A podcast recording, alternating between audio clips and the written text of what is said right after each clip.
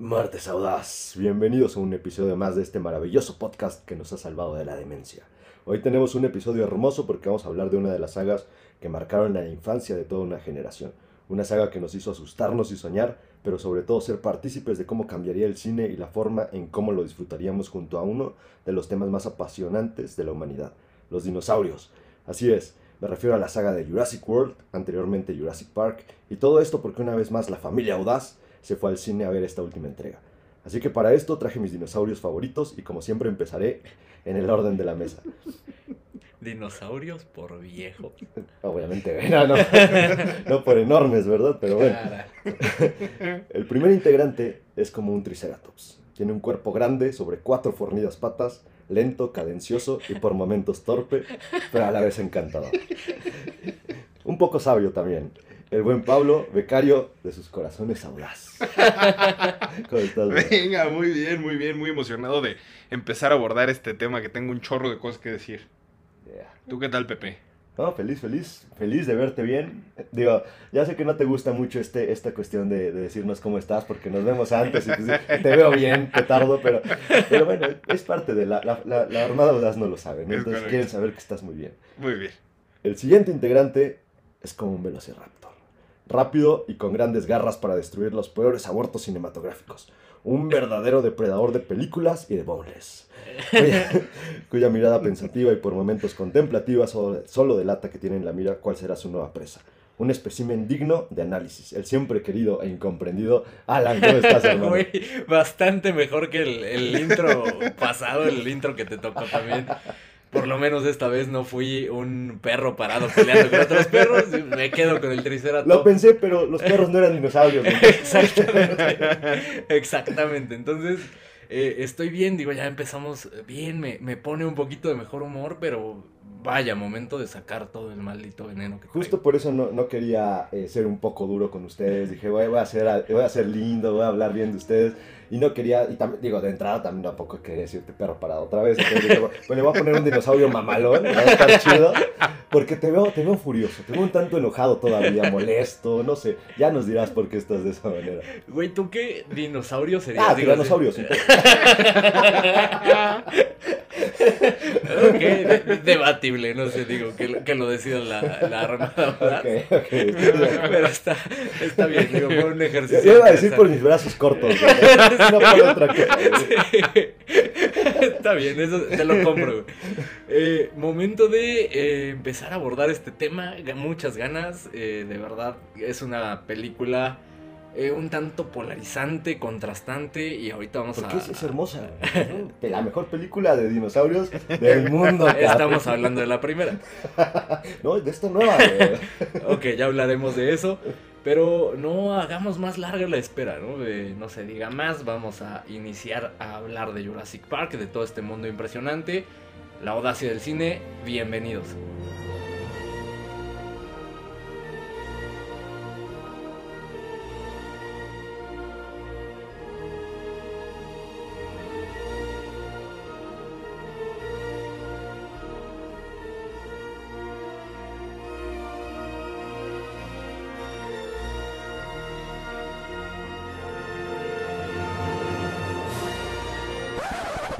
Desafortunada pinchesmente, primero toca hablar de Jurassic World Dominion.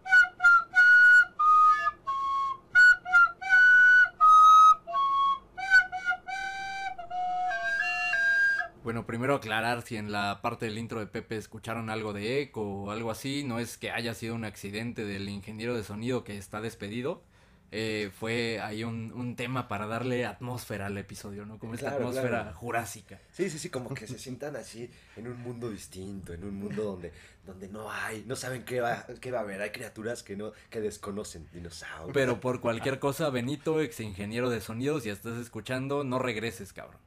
No, pues ya, lo, ya, lo, corriste, ya. Tiene una vengo de malas, vengo. no, con justa razón, digo, con justa razón. Vengo pero, exaltado. Pero, no es para estar despidiendo a Benito tampoco, seas tan cruel. Benito, si tienes, si quieres chamba, no hay pedo, yo hablo con Alan, no te preocupes. Tiene una familia. Con razón salió del set llorando, güey. Pero bueno, es momento de hablar de, de, esta película, si se le puede llamar de esa manera, Jurassic World Dominion, eh, la nueva entrega de este mundo, Jurassic Park. Eh, película dirigida, es que ya quiero leer el nombre de este cabrón, Colin Trevorrow. Eh, un director relativamente nuevo, estuvo involucrado en el guion de la primera película de Jurassic World, digamos este eh, reboot, se puede llamar así, esta continuidad de la saga. Para que tengan una idea de las joyas que ha hecho este cabrón, es ahora es parte de, la destrucción de dos sagas, ¿no? De dos sagas pues legendarias, Jurassic World y eh, también estuvo involucrado en el tan aclamado episodio 9 de, Jurassic, de Star Wars, de The Rise of Skywalker. Wow. Eh, él escribió, entonces, este, este angelito ya, para que se vayan dando una idea de la calidad de trabajos que, que entrega este hombre, ¿no? Un verdadero rey Midas, el cabrón. ¿Qué decir de esta película? Es la última entrega, la, la que viene a cerrar esta nueva trilogía de Jurassic World. Eh, nueva entrega con Chris Pratt, Bryce Dallas Howard, y para pues tratar de darle algo de, interés a esta película que nadie pidió, regresan los actores originales de la primera película de Jurassic Park, regresa Laura Dern, regresa Sam Neill, regresa Jeff Goldblum. Estos junto con este elenco de nuevos personajes que ni siquiera quiero decir nos presentan, eh, pero que están dentro de la película. ¿no? eh, alguien quiere empezar, creo que se me está drenando el alma nada más con esta parte. ok, ok. A ver, primero, para, empezar y un poco más de contexto, en la, esta trilogía, en la segunda parte de esto, se, se traen a Bayona porque dicen, bueno, ahorita vamos a hacer algo más, más chévere, le vamos a dar impulso a esta trilogía. Sabían el, petardo que tenían eh, como director en la primera película, que curiosamente funciona, ¿no? Les, funciona para los fines que querían, que era eh, lanzar de nueva cuenta a la popularidad esta, esta saga del, mundo jurásico. Y entonces se traen a Bayona, que es el director que hizo El Orfanato, una muy buena película, es un muy buen director. Y desafortunadamente ahí se les empieza a tambalear el changarro, se empieza a venir todo abajo y regresan a las raíces, en este caso, pues no de buena manera, porque sabemos, digo, ya, ya lo hablaremos, pero quisiera saber, eh, ¿qué, Pablo, ¿qué vimos, carajo? Híjole, qué difícil pregunta, porque la verdad es que yo, yo, yo llegué como, sí, con, con expectativas, creo, altas, y la verdad es que sí salí del cine como eh, sin, sin saber realmente qué es lo que acabamos de ver. O sea, la neta es que creo que tenían algo bueno en manos que no supieron hacer, que no supieron llevar a cabo, no sé. Literal y figurativamente sin saber qué carajo acabas de ver, porque las escenas de acción, las secuencias en las que tratan de meterte adrenalina, la verdad es que no se entiende un carajo. No. Eh, están, no sé, parece que, que, y con respeto a toda la comunidad ciega, eh, parece que la dirigió alguien que, que tiene problemas con la, la vista y, no sé, mal en todos los aspectos. Digo, ya profundizaremos en cada uno de ellos, pero como bien mencionas, digo, la segunda, en mi opinión, de Jurassic World para nada es buena. Y, y realmente te deja, al menos a mí, desganado. O sea, no tenía eh, muchas ganas de, ver esta, esta película, esta secuela, pero me sacrifiqué por la Armada Audaz. Entonces, eh, eh, de entrada accidentado este viaje de la familia Audaz al cine. pero, vaya, no encuentro cosas positivas realmente que agregar. Tenía la, la esperanza de que el elenco original pues, rescatara algo. Eh, platicando un poco de, la trama, pues sí da continuidad a esta historia que dejó la, segunda parte, que en sí no dejó ningún elemento que a mí me dejara interesado en esta historia, ¿no? Un poco eh, desconectada emocionalmente de, la... No hablemos de la primera saga porque está desconectada completamente, pero en la, en la primera, como bien mencionabas, tiene eh, cosas que funcionan. De hecho, fue eh, entretenida. Tenemos por ahí, y, hablando de estas películas, generalmente buscamos como estas secuencias icónicas. Podríamos hablar que, que tiene algo de icónico esta secuencia en la que Chris Pratt está con los tres, los tres Velociraptors, ¿no? Sí, de acuerdo. Y en esta la realidad es que eh, desde que inicia, iniciamos con muchísimas sobre, sobre exposiciones de la película, eh, nos empiezan platicando no mostrándonos nada, nos empiezan platicando para que te acuerdes de, de dónde se quedó la segunda película tan irrelevante que fue. Exacto. Eh, te empiezan platicando, te cuentan en dónde eh, está la historia a través de, muy hábilmente a través de un noticiero, ¿no? Una especie de mini, documental. Y desde ahí te das una idea de que va para mal. Sí, es que esta madre la dirigió un huevón, o sea, todos están robando y, y, y la verdad, ya, ya, te escucho y me encabrono.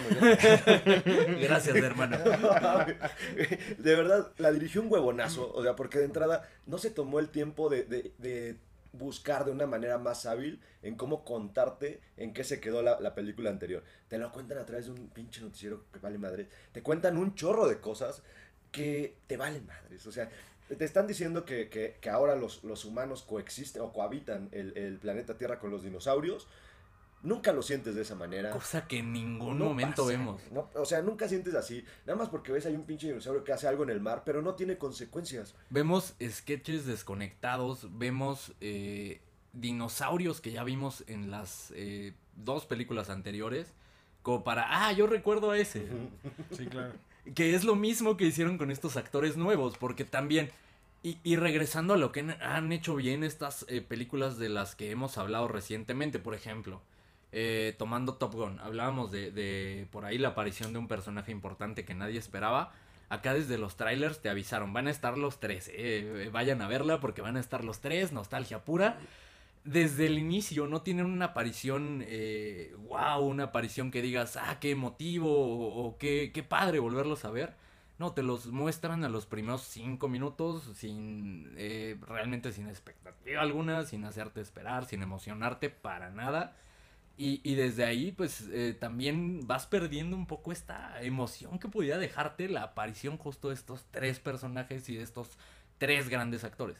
Sí, es que justo desde que empieza la película se nota que están reciclando cosas de todas las películas anteriores. Claro. Es un reciclaje y por eso es que me parece una falta de respeto completamente al director de esta madre. Es que se, se retire, no vuelva a dirigir nada absolutamente. Es que no es sé quién le dijo que era director. Es como, güey, escribiste eh, The Rise of the Skywalker. Seguro puedes dirigir una película.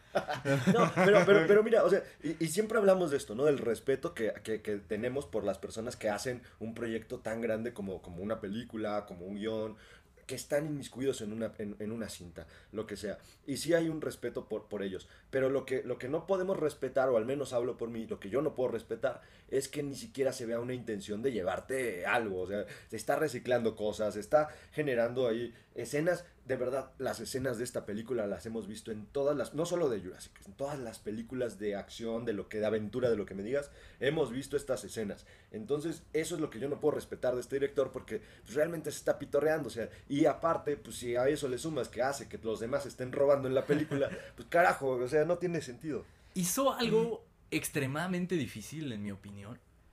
En la primera película ya hablamos que, que, Jurassic World es una película respetable, es una película que cumple su función, que es entretener, y te eh, interesa medianamente por esta nueva historia, ¿no? Estos nuevos personajes que te presenta. En esta eh, primera entrega vemos esta química entre el personaje de Chris Pratt y de Bryce Dallas Howard.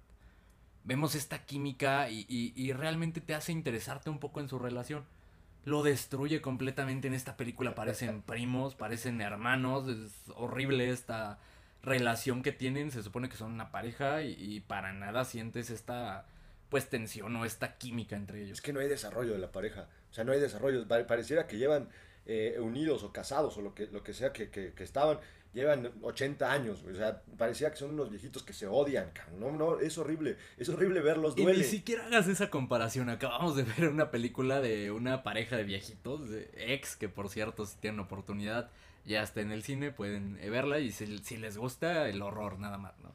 Pero sí, digo, ahí vimos más desarrollada esta relación entre no, Les vale madre en todo. Sí, total, les valió madre hacer el desarrollo. Y que creo que justo ahí, por ahí va el tema, esta, esta parte de reciclar muchas cosas de todo lo que ya habíamos visto antes, genera que, que, sea una película llena de huecos argumentales y que justo no te da conexión con nada de lo que estás viendo. O sea, al final le vale madres a este güey cómo presenta la historia y, y, y cómo es que lo va manejando. Que justo es lo que dices, güey. O sea, real, hasta cierto punto te podría valer madre que haya cosas que digas no tiene sentido, pero bueno, está bien, ¿no? Está bien, estamos viendo una película eh, de ficción y la, la intención de esto es entretenerte y divertirte. Pero o sea, este güey sí se lo brincó así, pero por el arco del triunfo que fue como de, ah, mira cómo me vale madres y quiero meter esto en la película, vamos a meter esto en la película. Y ahora quiero meter esto, vamos a meter esto. Y entonces no te desarrolla nada en la película, o sea, ni siquiera los personajes, ni siquiera la relación entre estos personajes, ni siquiera los mismos actos de la película tienen hasta cierto punto un sentido. No, y es parte de este pinche reciclaje porque de entrada, a ver, ¿cuántas veces no hemos visto una escena de un avión que se va a estrellar? y que se estrellan en, justo en la nieve y lo ves de frente y que queda en suspenso porque no sabes si los, los, que se estrellaron sobreviven o no. Mil veces. Y sabes qué va a pasar porque ni siquiera, te, ni siquiera es tan hábil para darte ese suspenso de que digas, no mames, si se murieron o no. no, sabes qué va a pasar, te vale un pepino. ¿Cuántas veces no hemos visto, y, y sobre todo en, en, películas donde aparecen criaturas, cuántas veces no hemos visto que la criatura va, va atrás de, de uno de los personajes y justo cuando termina de subir una escalera, le avienta la mordida y, sube el pie a penitas y ya está la mordida de la criatura. ¿Cuántas veces? Acá lo hacen 800 mil veces en todas las secuencias. Y es que te habla de la ineptitud de una persona para dirigir. De verdad, e, este cuate no es director. Y retomo un poco lo que mencionabas de la criatura que se va acercando por atrás.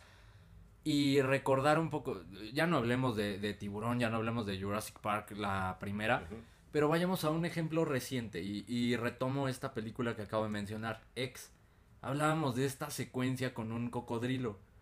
¿Qué diferencia hay en esta parte? Te lo muestro, sé en qué momento mostrarte la criatura, sé en qué momento no mostrártelo, sé, sé cómo jugar con esta tensión. Ah, solo viene la criatura acá atrás y ya te va siguiendo. pierde completamente la esencia retomando esta parte de los dinosaurios. Los vemos en todo momento a todos los dinosaurios. Pasan a segundo plano estos dinosaurios. Eh, realmente ni siquiera se, se, nota esta intención. ¿Qué quería hacer una película con dinosaurios? Una película con humanos, una película de acción. Quería hacer una comedia. También intentan varios chistes. En mi opinión ninguno aterriza. No sé si estaba muy de malas ya para cuando empiezan a intentar los chistes. Pero en mi opinión ninguno aterriza.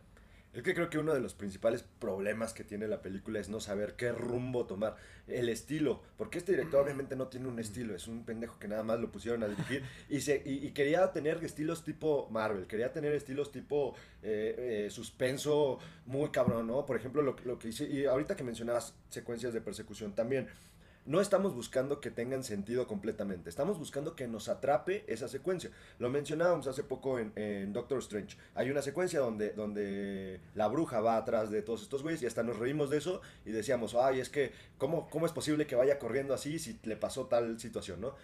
En este caso ni siquiera te mete en, la persecución porque no sientes en peligro a ninguno de los personajes. En cualquier situación en la que se encuentre no hay peligro en los personajes. Es, de verdad una verdadera vergüenza porque no hay peligro para los personajes, no hay los, dinosaurios que, mencionas. Una de las cosas que pueden llegar a salvar estas películas es que al menos los dinosaurios estén magníficos y te, hay, hay, hay secuencias en donde se nota el CGI súper barato. Ah, digo, hay partes donde sí se ven muy padres, pero hay otras donde se ve que le huevonearon. Hay una secuencia ahí que me, sacó completamente de la película donde va caminando el dinosaurio y la idea es que tú le veas la parte de arriba al dinosaurio y la, parte de arriba se ve increíble. Pero cuando va caminando, ni siquiera sientes que vaya, vaya pisando, ¿no? sí, barato, barato el CGI y, y, regresa a una película que cumplió o, que está cerca de cumplir 30 años. Eh, Jurassic Park, la original de 1993 los efectos visuales se mantienen al día de hoy. ¿Por qué? Porque se hicieron con una intención, se hicieron pensados, mezclaron estos efectos visuales eh, CGI con efectos prácticos. Si te pones a pensar, y de verdad, ponte a pensar un segundo. Estos efectos visuales, los que complementaron por computadora, se hicieron en 1993.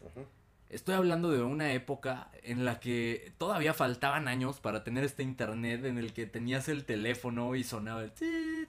Si, descolgaban el teléfono, te botaba el internet. Ellos se las arreglaron para hacer CGI que al día de hoy se sostiene y se ve real y la película envejeció increíble. Estos cabrones con la tecnología que hay hoy en día y con los recursos que hay hoy en día son capaces de hacer esto y ahí es cuando dices, chinga tu madre. te digo, huevones, huevones. Sí, que se nota que este güey, o sea, literal, lo único que hizo como para prepararse para esta película, les apuesto que vio la saga cuatro veces y dijo, con eso largo. Y con eso empezó a hacer su historia, o sea, y que al final, otra de las cosas que siento que, que le parte la madre a la película es que como, como varias de las entregas de, de Jurassic Park te empiezan a contar varias historias por separado. El pedo es que si tú empiezas a contar varias historias y no sabes en qué momento cortar una para empezar otra y después regresar a, a la anterior, pierdes esa conexión con, con, lo que está pasando. Y justo es, es lo que comentan, que sientes que los personajes nunca corren peligro, que sientes que los personajes... Porque al final, o sea, justo te cortan como la historia que están contando de unos personajes en un momento que ni siquiera tendrían que haberla cortado o que podrían meterle justo esta como tensión y después regresan otros personajes igual en, en momentos así que, que, o sea, no tienen sentido, que es como, ay, sí, entonces seguimos en esta historia. ¿Y cómo llegaron ahí? Pues quién sabe, pero a nadie le importa. Y regresan con los... Y es como de, güey, ¿qué estás haciendo? ¿A qué estamos jugando? Ahora, otro punto también que no es digno de destacar por lo absurdo y lo pendejos que son. A los personajes principales les dan habilidades de la nada. O sea, de pronto ves a un personaje haciendo parkour en, en, en unas azoteas. Cabrón, ¿en qué momento aprendió eso? güey? O sea, Corriendo más rápido que un velociraptor en- haciendo parkour. y digo, para alarmarlas, o sea, para que no piensen que nada más estamos de mamones por la, por la película. Entiendan algo. En eso que menciona Alan, va corriendo más rápido que un velociraptor. Chingón, no mames, lo esquiva y va. El, veloci- el velociraptor es pendejo y, y choca con todo. Se sube a un auto y ahí sí la va a alcanzar. sí. Sí, claro. Y los personajes, ya lo mencionaron, aparecen y desaparecen de la nada.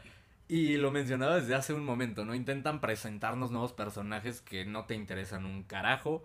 Eh, por ahí una especie de pseudovillana que es eh, espantosa la secuencia, la mujer, no sé, y, y digo, voy a darle el beneficio de la duda, no sé si sea pésima actriz o de verdad está pésimamente dirigida, se fueron con la primera toma y esto ponemos en la película, pero la secuencia es horrorosa, es una, una chica que es eh, pues una especie de traficante del mercado negro, ¿no? Pésima secuencia. Eh, otra secuencia, otro personaje que parece molesto es esta chica afrodescendiente que, que igual eh, de repente se suma a la aventura, ¿no? Es como, ah, ok, eh, sí, yo sé volar aviones, yo me sumo a la aventura porque soy conveniente para que la trama avance. Sí. Sí, justo. Y, y su único rol dentro de la película es, una, manejar el avión, el que los lleva al destino donde tienen que llegar. Y dos, el ser completamente molesta, el meter como este tipo de, de discurso, eh, pues actual y dis- discurso de inclusión real y, y extracto de la película. Y no es spoiler, pero es un diálogo de la película para que se den una idea de lo estúpida que es. Su personalidad de ser lesbiana Ujú. Sin motivo aparente, de repente va con Chris Pratt, están hablando de la, de, en este caso la pareja de Chris Pratt, Bryce Dallas Howard. Ah, sí, a mí también me gustan las pelirrojas. Real. Pero nunca te desarrollan por, o sea, si tiene una pareja, No, si le su- gusta a alguien, Sí. les vale, mamá, Su personalidad es ser una afroamericana lesbiana y, y- y que no se malentienda. O sea, es- esto está padre siempre y cuando lo hagan de la manera correcta, ¿no? Incluso Marvel lo ha hecho mejor. Incluso Marvel lo ha hecho mejor, no lo ha forzado tanto. Se entiende que, que es como para obtener esta aceptación del público. Pero acá, en serio, o sea, una plática completamente random. A mí también me gustan las pelirrojas. Creo que es una mayor falta de respeto eso, ¿no? O sea, ¿sabes, cómo- ¿sabes cómo lo sentí? Como cuando, cuando conoces a alguien homosexual. Este, ah, no yo sé, también tengo amigos Ajá. gays. O sea, como Claro. si fuera algo bueno, así de, algo bueno de que tú conocieras a alguien Ajá. homosexual. Ah, fíjate que tengo, yo también tengo amigos gays. Claro. Ah, pues chingón, güey, o sea, Sí, no claro, mames, claro. no por eso eres una gran persona, cabrón. o sea. Claro, suena completamente así y, y- y de verdad, no sé, me parece horrible la forma en la que hacen esto. También se las arreglan para meter un comentario, en espe- eh, una especie de comentario satírico de, de Black Lives Matter que me parece completamente fuera de lugar e inapropiado. Eh, y que tampoco aterriza, o sea, creo que poca gente lo, lo captó, pero sí, de verdad es... Y, y mejor, ojalá que no lo capten, porque de verdad es una forma eh, vulgar incluso de, de atacar estos temas tan delicados y tan importantes hoy en día. Es que es justo lo que te digo, no saben el sentido que le quieren dar a la película. Por momentos quieren hacerse los, los chistosos, eh, burlándose un tanto de las situaciones que, que acontecen hoy en día. Y en otros puntos quieren ser eh, mu- muy serios con los discursos que, que a la película sí les conviene dar. Y entonces ya, ya no entiendes qué están haciendo. O sea, de- y de pronto, aparte, el, el, el guion es malísimo, el guion es absurdo, el guion es tonto. Hay, hay diálogos en donde hasta les ponen una música solemne para que alguien, a alguien, no sé a quién, pero se sienta como inspirado. Y, la- la- y casi, casi es que estoy cocinando con jamón y la música. tu, tu, tu, tu, tu. no mames. ¿Sabes ¿Sabes? A qué un villano le ponen una música villanesca, pero no hace nada, güey. ¿Sabes qué es lo, lo triste de esta parte? Que embarraron a Michael Giacchino. Es un gran compositor. Lo trajeron para esta película y para desperdiciar su trabajo de esta manera. Michael Giacchino, Giacchino para los que no lo ubican, es el compositor de eh, quizás su película más conocida, Up. Sí. Eh, compositor de Up, compositor de, de algunas de las películas de Star Wars, eh, compositor incluso, no vayamos lejos, de, de eh, Doctor Strange, de The Batman, o sea, un gran músico. El problema no es la música, el No. problema es que la, la utilizan de forma estúpida. Sí, la música es lo de menos, o sea, es- eh, y si se pudiera rescatar algo, pues sería la música. El problema es que ni siquiera le dan apertura a que pueda lucir las composiciones de este cabrón, o sea. Claro, y es que al final, o sea, no hay un solo diálogo en la película en la que tú le podrías meter un efecto de sonido que vaya acorde a. O sea, al final creo que justo es rescatable, pero pues hasta cierto punto no se rescata porque el, el diálogo en el que estás metiendo la música, pues no va, porque no, no sientes nada cuando la gente lo está diciendo. O sea, sí, sí, la neta es que se nota que no sabía nada que hacer. Que se se nota que el, el director tenía así un checklist. A ver, inclusión, check. Este, Sí, claro. O sea, todo sin sentido, todo mal. Retoma, creo que les fui transmitiendo mi coraje, ¿verdad? No, lo que pasa es que más bien te, te acuerdas de la película y pues sí, es imposible que no te enojes. Retomando esta parte de las secuencias de acción, qué triste es ver cómo se realizan estas secuencias de acción en esta película puntual. Cuando acabamos de ver la semana pasada Top Gun y, y- y de verdad no puedes evitar comparar. A mí me pasó en una secuencia en la que un personaje está eh, pues cayendo al vacío eh, con un paracaídas. Es lo único que voy a decir por si alguien quiere verla después de esto. Las recomendaciones no lo hagan, no pierdan su tiempo Ni dinero. ni dinero, de verdad, eh, no lo intenten, eh, pero retomo esta parte. Este personaje va cayendo con un paracaídas. Me fue imposible evitar recordar cualquier secuencia de aviones en Top Gun. Es como, mira el cariño, mira las ganas con la que se hizo eh, toda esta parte. A pesar de lo difícil, lo, la maestría con la que se, se llevan a, a cabo estas secuencias. Y en la caída al paracaídas ves claramente la pantalla verde atrás, se ve estúpido, te están moviendo todo. Eso sin, sin mencionar todas estas secuencias de acción que intentan hacer rápidas y que no entiendes un carajo qué está pasando. Ahorita que mencionas pantalla verde, en muchas secuencias se nota horriblemente cómo están corriendo, que alguien les dijo, ahí atrás va a estar el dinosaurio, córranle para acá. Y se nota muchísimo porque, y, y digo, qué importante... Cuando son- están todos juntos al lado del Justo, coche. justo. Y digo, qué importantes son estas coreografías que a veces dejamos de lado porque en, en la mayoría de las ocasiones al menos esto funciona. Las coreografías en una pantalla verde, al menos eso funciona y te lo dan bien. En este caso ni eso. Y qué triste ver así de expuestos a estos tres actores, a Laura Dern, a eh, Jeff Goldblum y a Sam Neill. De verdad, qué triste verlos eh, a esta edad siendo prácticamente, eh, eh, no sé si, si es fuerte la palabra, pero sí se convirtieron en, en leyendas y dejaron un legado a partir de esta película Jurassic Park. eh, la original, claro está, la de 1993, y verlos expuestos de esta manera sin que los cuiden, sin un sentido sus personajes yo decía, ok, Jeff Goldblum puede salvar la película, es un vato encantador, ¿no? Que simplemente siendo él, eh, tiene muchísima personalidad y se traga la pantalla. Acá hasta eso pasa a segundo plano. Güey, ahorita que mencionas personajes encantadores, a Chris Pratt le quitaron lo encantador, Sí. que es algo de lo que vive.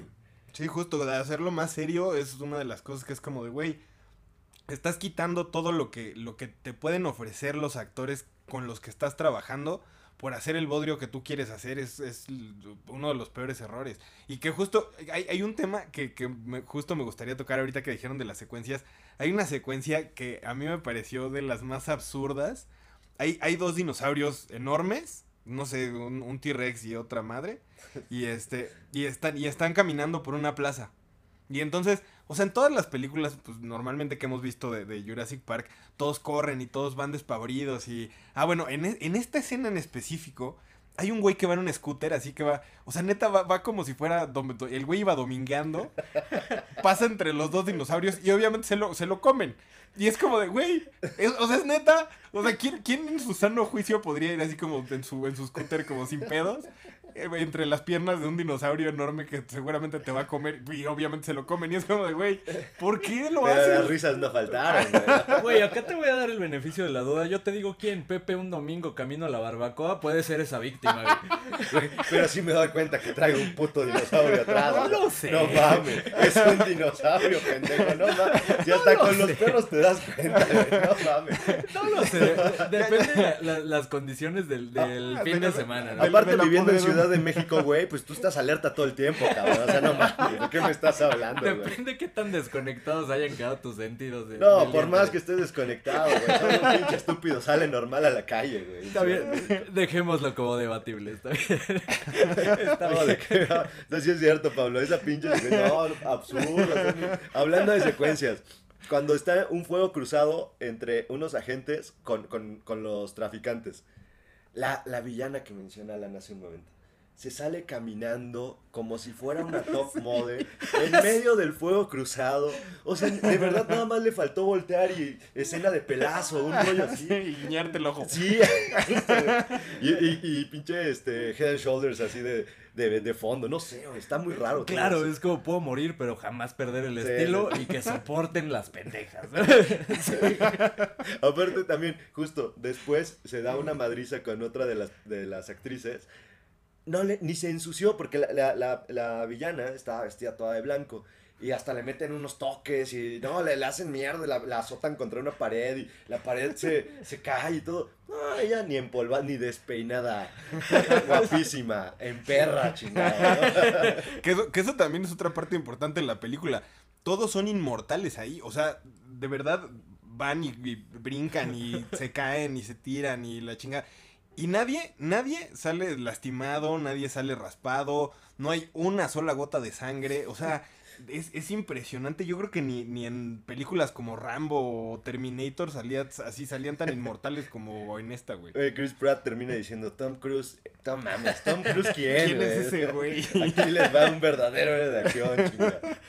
Vin Diesel es un pendejo y ahí te va. Idea pinches millonaria. Pon a este cabrón, ahora que el director de, de la nueva entrega de Rápidos y Furiosos acaba de renunciar. Pon a este cabrón a dirigir a Vin Diesel y hace el crossover con los pinches dinosaurios, idea millonaria. Sin broncas, güey, sin broncas.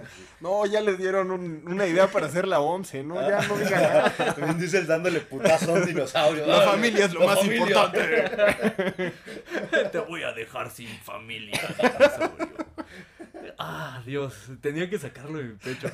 Ahora digo, y tengo que hacer la pregunta por no dejar encuentran algo positivo dentro de esta película y, hagan el esfuerzo de, verdad para tratar de ser lo más imparciales posible.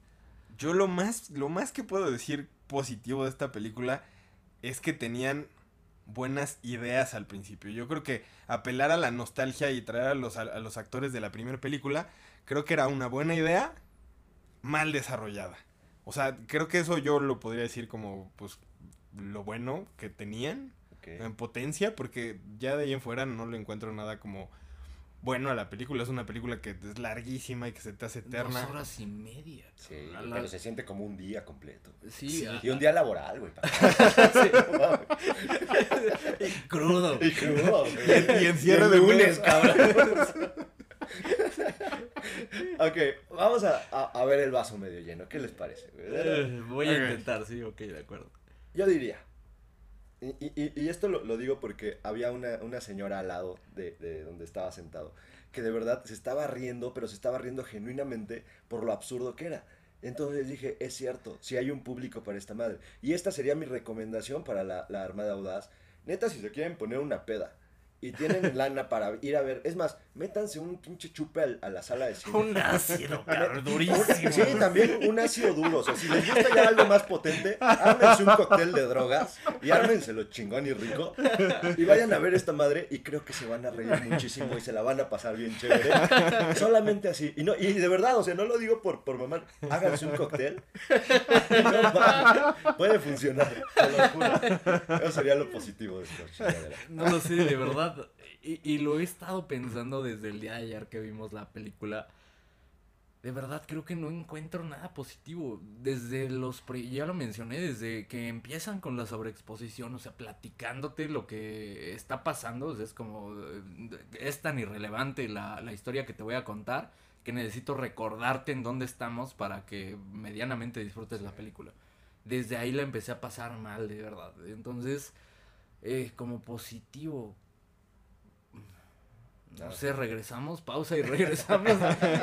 Podemos grabar otra vez el, no sé, en un par de días. No, no encuentro nada positivo, de verdad la, la odié y, creo que es, es, la primera vez que estoy tan enojado con una película. La, la última que recuerdo en este eh, episodio eh, es la, la, película de M. Night Shyamalan. que, eso te decir, la de viejo estabas bien cabronado, güey. Que quizá no es, eh, no, la pasé peor acá. Eh, te juro que estuve a punto de salirme, no me salí por el compromiso que tengo con el podcast, pero ganas no me faltaban. Como a la hora y media ya estaba, de verdad, me salgo. Ahorita que mencionas eso, le quiero contar un poco a la, a la Armada Audaz yo no había dormido una noche antes, Entonces estaba un tanto irritable durante la película, porque aparte la película la vimos de noche al siguiente día.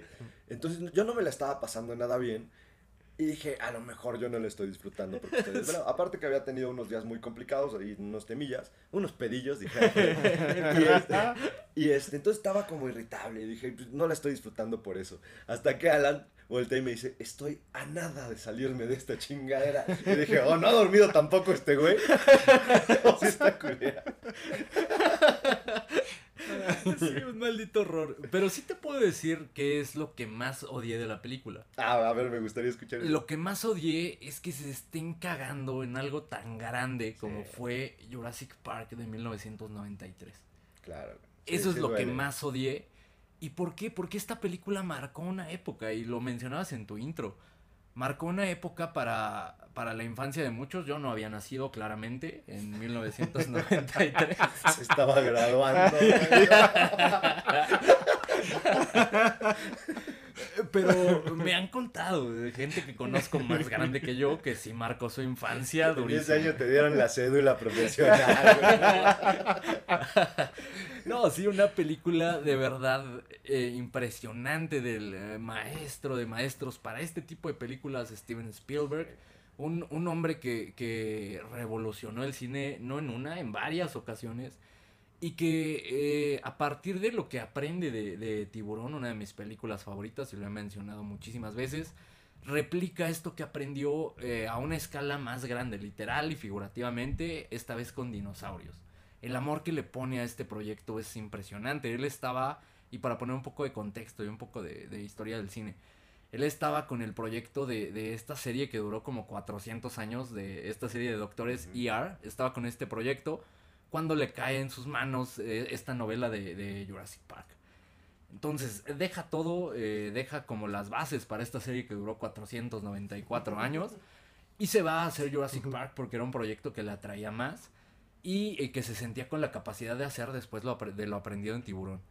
Lo hizo de forma impresionante, poniéndole muchísimo amor, innovando en efectos especiales una vez más gana tres premios de la academia, hace un score memorable que lo escuchas, escuchas dos notas y ya sabes qué, de qué se trata lo que vas a ver.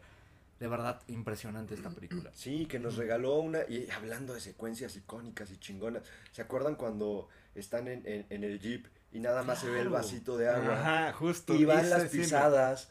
Y, se, y, el, agua se empieza a mover. Y la tensión que tú sientes en ese momento. No te han enseñado absolutamente nada. No sabes ni siquiera qué se está acercando. La tensión que te logra generar. El, ya, ya ahí ya tienes miedo y sientes peligro por los personajes. Algo que no sientes en esta chingadera de aborto. Pero no, ahí sí lo sientes. Y nada más con ese movimiento y como pum, pum. Es impresionante. Es un maestro en esa, en esa cinta, de verdad. y es como esta premisa de nuevo de, de sé perfectamente en qué momento mostrarte y en qué momento no mostrarte y qué mostrarte para que esta tensión eh, te llene todo el cuerpo. Acá es eh, completamente lo opuesto. En todo momento estás viendo al dinosaurio. Y no quiero decir, eh, esta película hubiera mejorado si no hubieran mostrado al dinosaurio. Porque también eso hicieron con los dinosaurios. y voy un poco de spoilers, que qué carajo me importa en este punto. Eh, la pelea final de los dinosaurios, que tampoco es spoiler porque lo hemos visto en las tres pinches películas de Jurassic Park, ¿no? Peleas de dinosaurios. No los vimos en toda la pinche película y es como, ah, no te lo voy a mostrar, al final te los muestro, pero pues, no te interesa nada, aparte para ese punto ya estás odiando la vida. Es tan huevón el guion que te explican que el enemigo del, del T-Rex eso es el mayor depredador del mundo. Te lo dicen mil veces. Bueno, te lo dicen como tres veces. Claro. a, la mitad. no, es un pinche chinga tu madre saurio. Porque es el depredador más grande del mundo. Está bien, ya sabes que se va a dar en la madre con el T-Rex. Y jamás lo ves haciendo nada, ¿no? Ni siendo relevante para la chingada película. Eh, perdón por tanta grosería. estamos llegando a un récord. estamos diciendo demasiadas groserías. Y acaba un drinking game shot cada que haya dicho una grosería dentro del episodio. Todos van a terminar pedísimos. no, horrible, horrible. Retomando y, tratando de bajar todo este esta ira, regresando a, Jurassic Park. ¿Qué creen que, que, cuál creen que es el legado de esta Jurassic Park eh, de 1993 para la historia del cine? Híjole, yo creo que el, legado, y como bien lo mencionaste, fue, fue un parteaguas para el tema de la tecnología. Y creo que sí fue una película que, marcó una, una referencia para el tema del suspenso y, justo lo que estamos platicando ahorita del tema de, de qué no mostrarte y generar más tensión que lo que te puede mostrar. Y que al final saber en qué momento sí hacerlo y en qué momento no hacerlo. Y, y, y, otra de las partes que también me parecen cosas que, que fueron como, pues hasta cierto punto parte de la enseñanza para muchos otros directores después, el cómo mostrarte varias historias dentro de la misma historia y saber cómo conectarlas y saber cómo, mientras estás viendo la historia de unos personajes, interesarte en qué es lo que estará pasando con, con la otra parte. Creo que e, esa parte también fue algo que, que en esa época no se veía mucho porque normalmente era que te enfocabas en un personaje o te, enfocabas en la historia de cierto grupo de personajes y hasta ahí. Y en, y en, esta, en, este, en esta película, la de, la de 1993, empiezan a, jugar con esta parte de estoy contándote dos historias y lo que está viviendo un grupo y lo que está viviendo otro grupo y cómo lo, lo, lo conecta después. Creo que esa parte también fue como importante para la industria después. Sí, de acuerdo. Creo que, creo que el legado de esa película queda intacto, afortunadamente. no se mancha, es, es un legado muy grande. Yo creo, incluso consideraría que es una Biblia para todos aquellos que quieren hacer un blockbuster, porque mezcla varios géneros y aparte es amigable hacia el público. Porque, la por ejemplo, en, Jurassic, la, la, primera película, la subtrama que hay de niños, justo los niños empatizaban con, con, esa, con esa aventura que tenían. Empatizábamos, desgraciado. Tú no, porque ya te habías graduado. Yo sí, bueno, sí, estaba chiquito, pero no lo había visto cuando se estrenó. Pero, pero justo eso, ¿no? Y como dice Pablo, el resto de, subtramas, de historias alternas, funcionaban muy bien.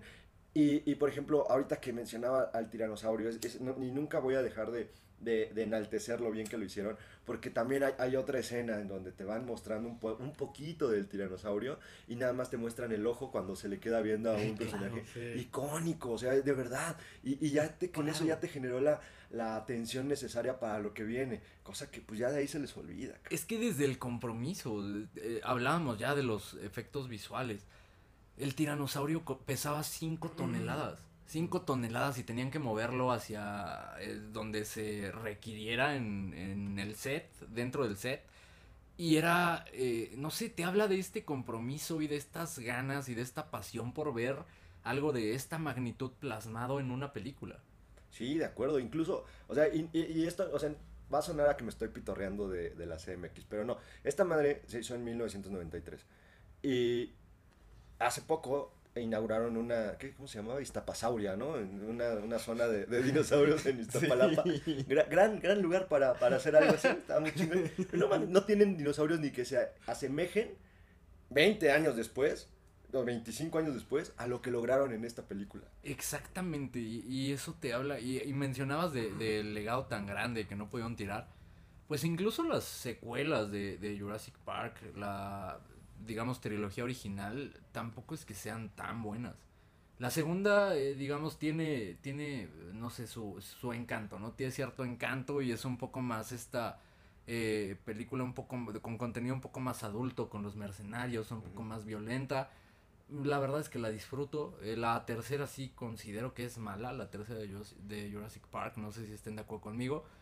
Pero si sobrevivió a, digamos, a todo esto, a este eh, afán de intentar prostituir la primera, creo que sí queda completamente intacto y más considerando, eh, y, es más, hasta me siento puerco, me siento sucio después de, de, poner en el mismo episodio a, esta, a esta joya comparado con este bodrio que acabamos de ver. Hay una señora que también se sintió muy sucia en, en la sala de cine porque alguien le aventó el refresco. No, así que también se sintió sucia. Que justo, yo, yo tengo algo que decir y, y voy a hacer un Pepe. Porque, a ver, esto es un mensaje para la gente de Cinépolis que seguramente va a estar escuchando este episodio. Y si no los etiquetamos, vamos a hacer una campaña por eso. Sí, justo vamos a hacer un change.org. ¿Quién fue el pendejo que se le ocurrió cambiar el tamaño de los vasos y que no caben en el portavasos de los asientos? O sea, a ver, si vas a hacer una reingeniería, además, las charolas donde te dan los, las, las palomitas y ese pedo, que embonan bien en el portavasos, ahí podrían haber hecho la reingeniería para que quepan los nuevos vasos hicieron la reingeniería para estas charolas también y no caben los pinches vasos tampoco. Entonces, ¿qué esperas, Cinepolis? O sea, ¿qué, ¿qué, esperas? ¿Que se nos caigan los vasos de refresco a todo el mundo? Porque ya pasó. Ya pasó. Pendejos. Una disculpita a la señora, por favor. De acá rescató dos temas. Porque, digo, el becario ya está fungiendo como community manager desde hace algunas semanas. Eh, digo, lo, es una tarea que, que, nos llevamos los tres, pero el becario ya, ya está fungiendo. Es, uno de los más activos. Por claro. Y, no recuerdo si fue en Top Gun o hace... No, fue en el, eh, el peso del talento etiquetando a Cinépolis, ya patrocínanos. pendejos. Güey, difícilmente nos van a patrocinar después de tu arranque. Es más, ya no quiero que nos patrocinen Cinépolis, púdrete. a Cinemex ahora. Cinemex Segundo tema que rescato. Me encanta cómo él es el que tiene el refresco y baña a la señora. Y termina haciendo eh, en el podcast eh, eh, esta queja contra Cinepolis como para, para calmarse mentalmente y para decir, no, yo no fui el pendejo de Cinepolis. Nada, nada más fueron unas gotitas, ni siquiera la empapé tanto. Pobre señora, ya no disfrutó su Imagínate, imagínate ser la señora y ver ese bodrio y aparte toda mojada de refresco. pobrecita, de verdad. Señora, si nos escucha, le invitamos una ida al cine y nos la llevamos todos nosotros. Bueno, a Pablo no lo vamos a invitar. pero sí la llevamos, se lo prometo, señora. Así que redes sociales hagan su magia. Encuentren a la señora. Encuéntrenos a la señora, Patio Universidad. la señora que fue a la función de las 8.30 en Patio Universidad el día eh, miércoles. Por favor, si está escuchando, una disculpa de parte del becario. Regresando a, esta maldita joya de, Jurassic Park y que de verdad no caben en la misma en la misma oración, ni siquiera no hablar en el, en el podcast. De verdad creo que es una película que, que ha envejecido tremendamente bien. Tristemente ha sido herramienta eh, para que puedan intentar explotarla de esta manera, como lo han hecho bastante en, en últimamente, ¿no? Es un efecto que se viene viendo ya de un tiempo para acá en el cine.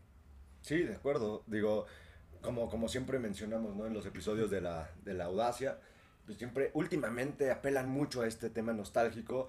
Y, y, justo esa también es otra de las quejas de esta última película que, que platicábamos y, y, decíamos, a ver si no nos dan nostalgia barata, a ver si no tratan de manipular a la audiencia con, con la incursión de estos personajes originales, nada más para que la, la, nostalgia esté presente, esté latente dentro de la película.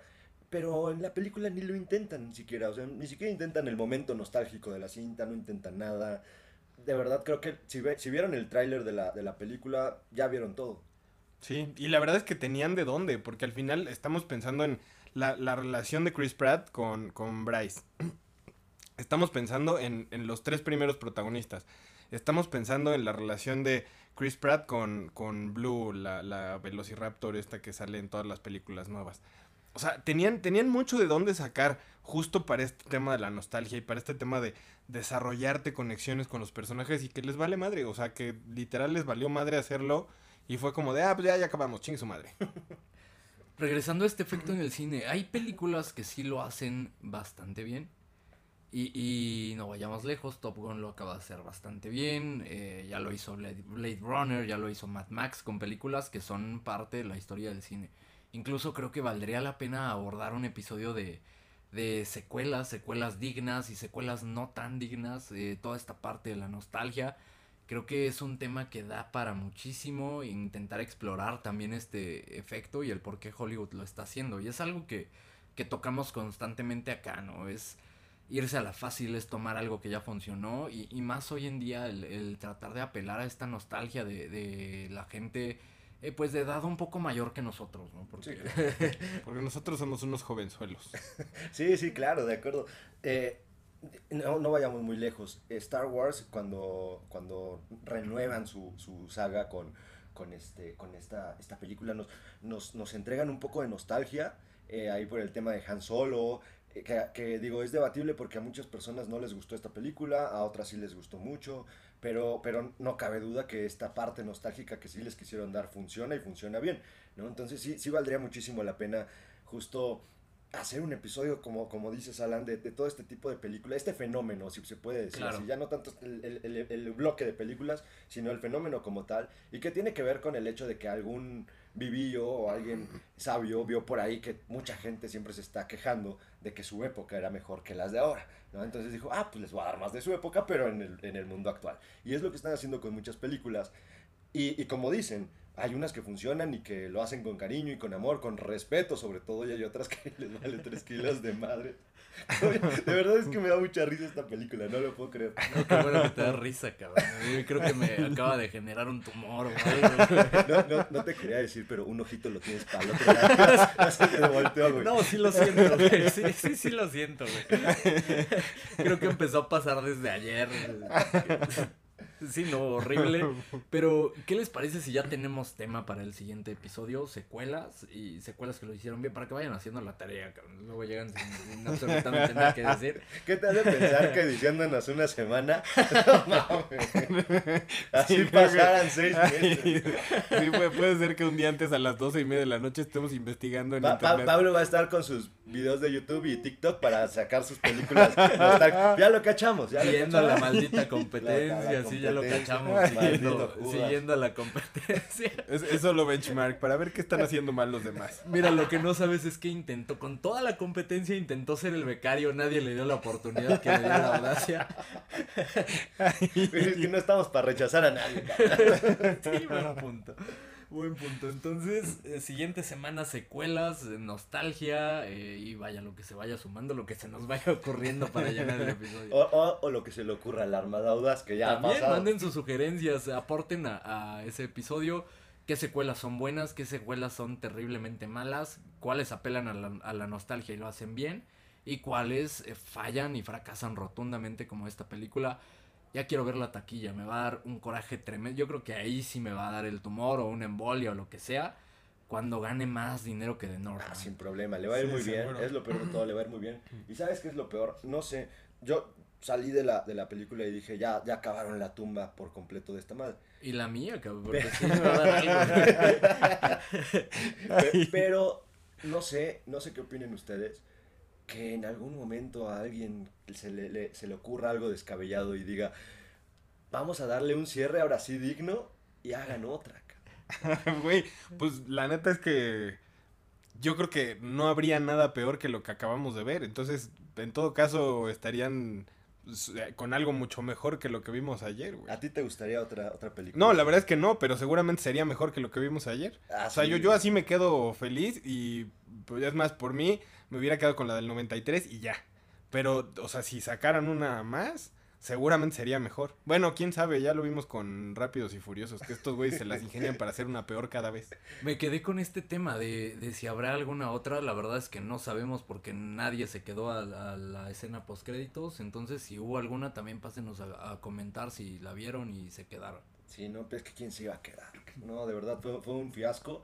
Eh, Armada Audaz los exhortamos de la manera más atenta que no paguen dinero por... O bueno, que lo paguen, pero pues ya les dijimos, no vayan bien pedos porque solamente así la van a disfrutar. Mejor les pasamos el número de cuenta y apoyen a, a este proyecto, ¿no? Ya para comprar el micrófono, para que la producción compre el micrófono del becario Audaz. Sí, por favor. Ya estamos aceptando donaciones, la verdad. Sí. Ha sido una época muy Pronto flaca. vamos a abrir el Patreon para que nos den sus dineros.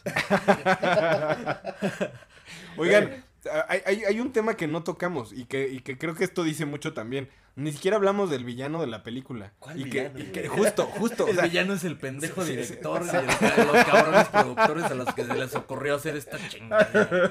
Güey, pero piensen, piensen en esto. Y lo han dicho en, en, varios episodios. Una película es tan buena como su villano. Esta está tan mala que ni siquiera tuvimos que hablar del villano, que es de los peores villanos que yo he visto en la vida. Sí, es de los peores, no tiene personalidad, no tiene... No, sí, sí tiene personalidad, intenta ser Steve Jobs. o sea, intenta ser Steve Jobs, de repente, de repente ya no, de repente ya como que sí es muy villano, a veces como que le, por algún momento le tratan de dar algún tipo de de, no sé, como un complejo ahí que tiene, o una encrucijada en la que debe estar. Les vale madre, no, no de villano, no personalidad, que tiene más personalidad el micrófono. Ay, qué mala película. Eh, creo que es momento de terminar con este episodio. Me ayudó, la realidad es que me siento más ligero. ¿eh? Me ayuda este episodio. como que ya se te está empezando a mover la mitad de la cara. ya bien chueco. No, me ayudó un montón, ¿eh? Pésimo pinche día para tener ojos. Muchas gracias por escucharnos. Ojalá hayan pasado un buen rato. Les aseguramos que si la pasaron horrible, si odiaron este episodio, si nos odian, si les cagamos la madre, va a ser un mejor rato que el que podrían pasar viendo Jurassic World Dominion. Sin lugar a dudas. Sí, seguro. Gracias por escucharnos a todos. Y no se olviden de seguirnos en nuestras redes, todas como La Audacia del Cine. Ay, nada más porque... Y lo dijo mal, lo peor de todo es ¿No? arroba Audacia del Cine. En todas las redes. bien, Bueno, es que somos, somos, tan famosos que si le ponen La Audacia del Cine, seguro aparecemos. Bien proactivo porque dijiste que ya era el más, este, el más activo en redes sociales. Güey, pues es que alguien tiene que hacerme caso en redes, por favor. No, pero bueno, de verdad me la pasé muy bien. Muchísimas gracias a todos por escucharnos. Una disculpita por todas las groserías que dijimos, lo ameritaba. Si ven la película después de habernos escuchado, sabrán por qué estábamos tan enojados, sabrán por qué tantas groserías. Y, y, bueno, nada, muchísimas gracias a todos, los queremos mucho, gracias por, por estar siempre con nosotros. Muchas gracias, hasta pronto.